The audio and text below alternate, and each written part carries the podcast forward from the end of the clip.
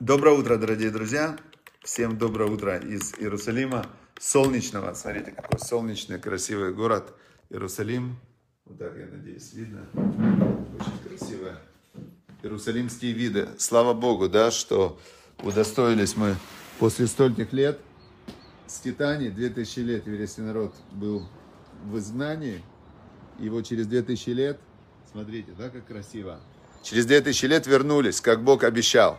И это я специально показал, потому что мы сейчас изучаем как раз тот момент, когда Бог это пообещал, когда Бог, Бог пообещал это раньше, Он пообещал Аврааму, Ицхаку и Якову, но потом, когда был исход из Египта, как раз вот ради этого и вышли из Египта.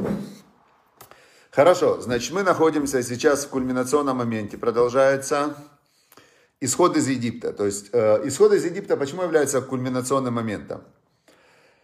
Когда Бог говорил с Авраамом, Ицкаком и Яковом, то Он говорил с ними лично. То есть мы в Торе читаем, и обратился Бог к Аврааму, сказал ему, «Лех лахами арцеха, и иди себе из твоей земли, из твоего города, из дома отца твоего». И э, мы не можем это проверить. Мы знаем, что Авраам пришел к, к своей жене Саре и сказал ей, Сара, Бог ко мне обратился, мы, мы уходим. Мы уходим. Куда? Он не сказал, пока мы идем. То есть это был разговор двух человек. И если этот разговор э, вот перед, пересказывать да, кому-то, человек скажет, ну не знаю, может говорил, может не говорил, не знаю. Теперь с Ицхаком, с Яковом, то есть это была личная связь Всевышнего с праотцами. Но когда был исход из Египта, то это был целый народ. Целый народ, это было несколько миллионов человек мужчин, 600 тысяч было мужчин, всего было несколько миллионов человек. И еще больше было египтян. Египтян было несколько десятков миллионов в то время, которые видели все эти египетские казни, видели э, все вот эти чудеса, видели проявление Всевышнего, которое осталось в памяти мироздания, весь мир э, на вот этой вот книге, которую мы изучаем, Тора, письменная Тора, то она же является, письменная Тора является три четверти христианской Библии, это письменная Тора. И все американские президенты клянутся на этой книге, в судах на всех клянутся в этой книге. То есть эта книга символ того, что это правда, что это было. Получается, что вот это вот кульминационный момент исхода из Египта доказывает не только то, что Бог сотворил мир и когда-то Он этот процесс запустил, не только то, о чем говорили все великие люди, все великие умы, как э, тот же Эйнштейн, он говорит, ну понятно, что есть Творец у мироздания, это, это очевидно, не может вот это все мироздание, такое умное, красивое, совершенное, узаконенное, не может оно возникнуть случайным путем, вот просто случайно, да? А, значит, но, как говорил Эйнштейн, Эйнштейн говорил, я не верю, что вот этот величайший творец, создатель мироздания интересуется мной лично Эйнштейном. Он говорит, я не верю, что с ним можно установить личный индивидуальный контакт. Тот, кто творит миры, с ним нет индивидуального контакта. Вот это была э, такая идея, которая была у многих умных людей, да, что они говорят, ну понятно, причина всех причин есть. Но я при чем? Какая я имею? Я песчинка по отношению к этой пищи, причине. А мы видим из исхода из Египта, что Творец сам лично зашел в, зашел в этот мир и сделал для целого народа, причем сделал для народа не какого-то там супер народа каких-то космонавтов, экстрасенсов и, значит, космонавтов, экстрасенсов и каких-то сверхлюдей. Народ э, самый был униженный народ, который был рабами вообще.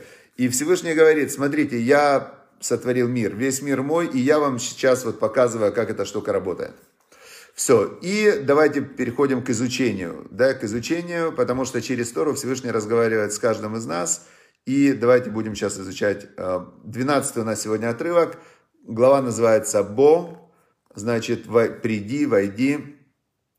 И, и сказал Маше всем старейшинам народа Израиля. Он собрал всех этих стариков. Вот я, когда думаю об этом, представляю себе, я вижу вот эти старейшины народа Израиля, это как вот они у меня выглядят как индейцы или как чукчи, вот как я их представляю. Ну а как они выглядели? Они не выглядели в шляпах, в штраймелах, это был Дикий Египет вообще, они в каких-то накидках таких в это. Стоят эти старейшины, и Моше им говорит, значит, э, возьмите, он им объясняет про Курбан Песах. Он говорит, возьмите ягненка, чтобы в каждой семье был ягненок, которого будем приносить в жертву. И его надо принести в жертву, то есть сделать ему шхиту, перерезать этому ягненку горло.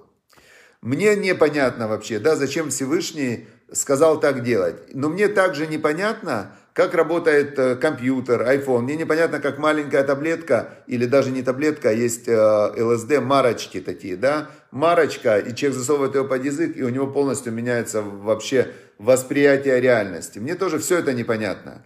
Но Всевышний сказал, вот, э, вот, вот так надо делать, вот такой ритуал. Возьмите этого ягненка и, значит, возьмите пучок эзова.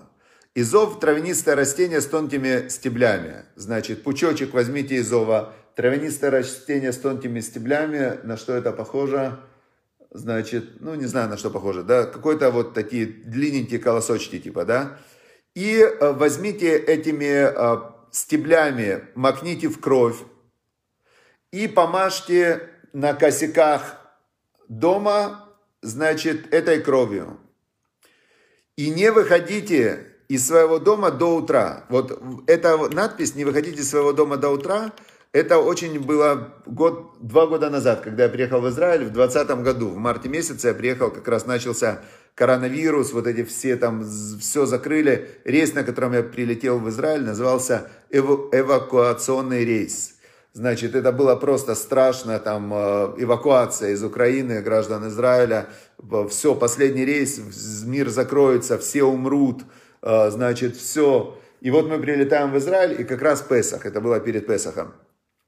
И вот мы прилетаем буквально там пару недель до Песаха, может неделя, и прямо объявляют, все сидят по домам, и прям было написано, никто не, не выходит из своего дома до утра. То есть было прямо вот, я думаю, точно, написано в Талмуде, что будет следующее избавление, как бы вот, ну вот этот вот момент исхода из Египта, только сейчас это будет исход из э, того уровня материальности, в котором мы живем, в следующий уровень духовности. Так вот, написано, будет так же, как было в Египте. Я думаю, вот же написано, сказали, что нельзя в эту ночь, в ночь Песаха, чтобы все сидели семья-семья и не выходили из своего дома. Думаю, все, точно сейчас наступит. И не наступило, к сожалению, не наступило. Теперь, как было там? Давайте изучим, как было там, чтобы подготовиться. Ваавар Ашем, и прошел Бог, именно Бог, Творец мироздания, Создатель. В Торе слово Бог написано в разных, э, в разных э, э, проявлениях, назовем это так, то есть по-разному написано слово Бог. Иногда написано четыре буквы такие, Юткей, Вавкей. Это тот, кто был, есть и будет, тот, кто Творец мироздания за пределами всей структуры. Иногда Элоким, всесильный, это природа, это то же самое имя, которое называется природа или вселенная, да? Это тот Бог, э, все законы, то есть Элоим – это собрание всех сил, всесильный. И вот здесь говорится, что придет Творец, Творец мироздания, тот, кто это сотворил, и он пройдет по Египту, и он увидит кровь на всех э, косяках дверей, и, на, и значит он будет проходить через эти дома, и не дойдет, не даст ангелу-уничтожителю зайти в эти дома. Минует, то есть э, они не умрут. Э, когда-то, когда я приехал в Ешиву, я спрашивал, э, мне было так интересно, я начинал учиться, вот все вот это вот я узнавал, думаю, вообще, я же в школе этому не учился, вообще, я же не знал этого ничего. И тут я узнаю, что у мира, оказывается, есть план, что в этом мире все очень идет по четким законам, что в жизни человека, в его психике есть план, что смерти не надо бояться, ну и так далее. То есть все осмысленно, каждое действие осмысленно, все осмысленно в Торе. И я спрашиваю, я как сейчас помню, я учился в Хевруте, Рав, его звали Шиман Пинхасович. У меня фамилия Пинтусевич, а его Пинхасович. И я ему говорю, а как придет Машех, объясните мне. И он мне говорит, вот ты знаешь, говорит, как придет Машех. Вот пойдет такой большой-большой свет, такой большой, сильный-сильный свет. И когда пойдет сильный-сильный свет, то от этого света, те, кто ждут этот свет, они, значит, от этого света засияют и станут мощными. То есть это как энергия, которую они ждут. А те, кто не ждут этот свет, злодеи, скептики, всякие такие атеисты и всякие вот эти гады другие – которые не готовы, они Бога не любят, да, они от этого света сгорят, как э, если взять электричество, включить большой сильный ток, то с оптиковолокно, так он мне объяснил, оптиковолокно, по нему этот сильный ток проходит, и оно даже не нагревается. А, например, какие-то провода из какого-то там изоленты перемотанные, они сгорают и искрят. Вот э, тот, кто готов провести этот свет божественный, тот, значит, э, тот, э, тот останется жив. И теперь мне стало понятно, мне непонятно было, почему умирали первенцы.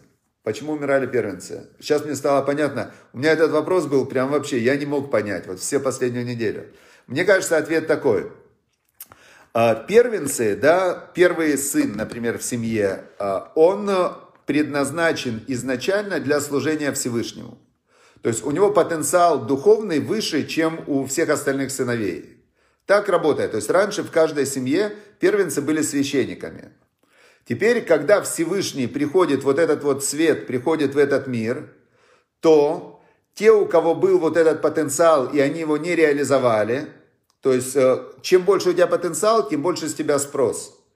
И именно те первенцы, служить Богу, именно те первенцы и сгорели. То есть вот так оно чисто по механике сработало. То есть ты первенец, ты должен был Богу служить. Ты Богу не служил, ты вместо этого угнетал там э, людей и, и вел себя некрасиво, на тебе. И он сгорал просто. И по, по факту-то, смотрите, по факту смерть, в одномоментная смерть, это о чем люди мечтают. То есть человек, э, в, в Талмуде написано, что есть 999 видов смерти. И 999 э, видов смерти. И есть вид смерти, который самый тяжелый, самый страшный. Это когда душа выходит из тела, как репейник из шерсти. Приводится такое сравнение. Или как канат, который засовывали, раньше деревянные были корабли, и там были дыры, и чтобы вода не затекала, в эти дыры засовывали канат по диаметру больше, чем эта дыра. И получалось, что этот канат почти не выходит, почти не выходит этот, этот канат. Теперь это самые тяжелые виды смерти, а самый легкий вид смерти – это как волос из молока. И когда было одномоментный уход из этого мира этих первенцев, то я почему на эту тему задумываюсь? Потому что мы же знаем, что Бог добрый, мы знаем, что Бог любящий, мы знаем, что Бог хочет добра. И каждый раз, когда происходит такое событие, которое в нашем восприятии закодировано как зло, да, а вот Бог убил, там, убил, убил, убил всех первенцев Египта и всех первенцев скота, мы думаем, что, ну, как бы чисто автоматически, что это плохо. Но смерть это не плохо или это неизбежно. Смерть это неизбежно. Вопрос, как ты уходишь. И вот здесь тогда понятно, что когда Всевышний пришел проявить себя на все поколения, лично он зашел в этот мир, то от этого его, вот этого божественного света, очень сильного и мощного, сгорели именно первенцы и именно скот. Первенцы скота. Почему? Ну так, а почему вообще скот есть? Потому что Всевышний его создал. Почему скот живет? Потому что Всевышний дает ему траву и энергию. А почему скот умирает? Потому что Всевышний обычно сделал систему, что скот живет там, не знаю, 10, 15, 20 лет. А тут Всевышний решил э, прийти в этот мир, но он настолько ярко в нем проявился, что скот умер. Ну, умер, бывает. Значит, он прошел и вот в эти вот дома, в которых были помазаны кровью этого ягненка, а что значит это кровь ягненка? Это было проявление, максимальное, мощное, сильное проявление веры в Бога. Потому что взять этого ягненка, который был идол, и евреи же, они воспитывались в, в культуре идолопоклонства, и они понимали, что вот этот вот ягненок, это на него молятся – и сам вот этот вот акт внутренний, взять ягненка, его зарезать и сделать жертву Всевышнему, это был акт веры, который их спас. То есть в этот момент, когда человек с помощью своей веры, как говорил пророк Хавакук, праведник верой своей будет жить. Да? То есть э, цадик бе имунато ихе. И каждый раз, когда человек проявляет веру во Всевышнего, он этой верой со Всевышним соединяется. Но вера бывает э, слабенькая вера. Это когда ты верой своей, э, ну там, я верю, что есть Всевышний, класс, молодец. А ты, я верю. А я верю, что есть Всевышний, еще я верю в, э, в этих самых, в единорогов, да? Это уже вера послабее такая. А есть вера, когда праведник, он за эту веру, он готов умереть, да, то есть он, он готов вот всю свою жизнь принести во имя Всевышнего. Вот это вера, вера. Этот праведник, он со Всевышним и соединяется. Дальше Маше Рабейну говорит э, текст для нас. Э, значит, это отрывок, 25 отрывок. Он говорит, Ушмартем это даваразе. Он говорит, и сохраняйте эту вещь. Лехок, э, вечным постановлением. А значит, хок это непонятным постановлением. Это хок это мое, вот именно смотрите, если девушка говорит парню, там, принеси мне цветы, он говорит, да я знаю, я уже читал, что девушкам надо дарить цветы. А, то эти цветы, они как бы, а, ну, они доказывают что-то, но не сильно доказывают. Но если девушка говорит этому парню, слушай, приди в 12 ночи в, в лес к там седьмому фонарю. Он ей говорит, зачем? Она говорит, потому что я тебе сказала прийти. Он говорит, ну объясни. Девушка говорит, я не буду объяснять. Или ты мне веришь, или ты мне не веришь. Я хочу понять, или ты мне веришь, и ты в жизни будешь делать даже то, что тебе непонятно, но ты для меня будешь это делать. Или ты хочешь делать только то, что тебе удобно, понятно и хорошо. И вот постановление Всевышнего Гзерот, да, такие Гзерот, это хок называется, это непонятно.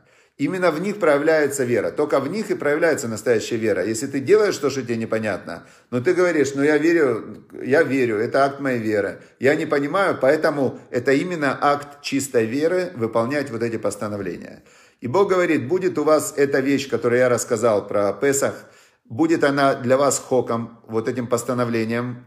Лыхау ливанеха, для тебя, для твоих сыновей, адулам, навечно. Ваяки того или арес. И будет, когда придете в землю, которую даст Господь вам, как Он говорил, то храните это служение. И вот тут интересно. Ваяки йомру алейхем бнейхем. И будет, когда скажут вам ваши сыновья, Ма вода азот лахем. Что за служение это вам непонятно? Это как раз мы читаем каждый Песах, в Пасхальной Агаде мы читаем вот этот вот отрывок. И скажут ваши сыновья, что это за служение это для вас? И скажете вы, вы амартем, Зевах Песах Уля Ашем. Это жертвоприношение Песаха для Бога. Ашер Пасах Аль Батебна Израиль, который перескакивал через дома сыновей Израиля. Бемисраем в Египте, Бенакфо Эт Мисраем, когда он бил Египет. Вет Батейну и Циль. А дома наши он спас. Ваякот Ам и Штахаву. И поклонился народ и пал ниц. Когда Машарабейну это рассказывал, весь народ поклонился и пал ниц. И мы на протяжении всех поколений продолжаем праздновать Песах и будем праздновать до прихода Машеха, Песах каждый год, что бы ни случилось. И интересно, что моя единственная связь с иудаизмом, вот у меня семья была нерелигиозная вообще в советское время, а я был еще и, еще и больше, чем семья нерелигиозная, потому что э, я, ну знаете, как все подростки, что это вообще, почему я должен верить в то, что верят мои родители, я же чувствовал, что их вера-то, она не настоящая. Все эти там коммунизмы, социализмы и так далее, это, это вообще выдумали какие-то непонятные люди с понятными целями, чтобы угнетать народ. Но была одна вещь, которая, я помню, вот каждый год передавали, откуда они брали, была маца. И надо было, вот э, я ел эту мацу каждый год, и вот эта маца, то, что едят на Песах. Это была единственная связь. Вот кроме этого не было никакой связи с еврейским вообще само, самоопределением, самосозданием, самосознанием. И вот это вот маца, и очень мне, за, за, мне запомнилось первый Песах, мы были с моим там двоюродным дядей в Москве, первый мой Песах, мы читали эту пасхальную году, э, ели мацу, пили водку, то есть ели хлеб, мне кажется, даже тоже. И, но читали пасхальную году, я как сейчас помню, вот водка, маца и пасхальная года, и меня этот рассказ очень сильно как-то эмоционально зацепил. И вот э, дальше, дальше жизнь так складывалась, что в возрасте 25 лет я, Хазар Тибетшува, стал религиозным, и с тех пор у тебя учу Тору уже сколько лет? 40, 23 года уже все учу Тору. Все, удачи всем и успехов мы, значит, до Песаха еще далеко, но мы можем каждый день э, через вот эти вот акты веры, через действия, через заповеди, через Тору, через э, выполнение каких-то действий, которые делать не хочется, может быть, но мы это делаем ради Всевышнего. Э, то есть есть вот, я услышал в этот шаббат последние одни такие очень э, слова Торы, парень один, да, в Ешиве, он говорит такую вещь, очень одна важная вещь. Он говорит, когда человек выбирает между хочу и хочу, это не выбор, ты всегда выбираешь свое хочу. Когда ты выбираешь между хочу и правильно, хочу и надо, хочу и говорит Тора, в этот момент ты, это настоящий выбор. Вот в эти моменты и проявляется вера во Всевышнего. Когда тебе хочется сделать по-другому, но ты говоришь, а Всевышний сказал, надо вот так, и ты делаешь так. Вот только это является моментом выбора. Все, чтобы у каждого из нас, для этого мы создали Ваикру, чтобы у каждого из нас эти знания, которые мы получаем, превращались в действия, которые нас будут приближать ко Всевышнему. И как э, мы учили в Пертиавод, липум цара агра. Чем больше страдания, тем больше награда. Всевышний нам дал этот мир как тренажер, чтобы мы выполняя какие-то действия, приближались к нему, становились сильнее, умнее и лучше. Все, всем удачи и успехов. Всем удачи и успехов. Хорошего дня.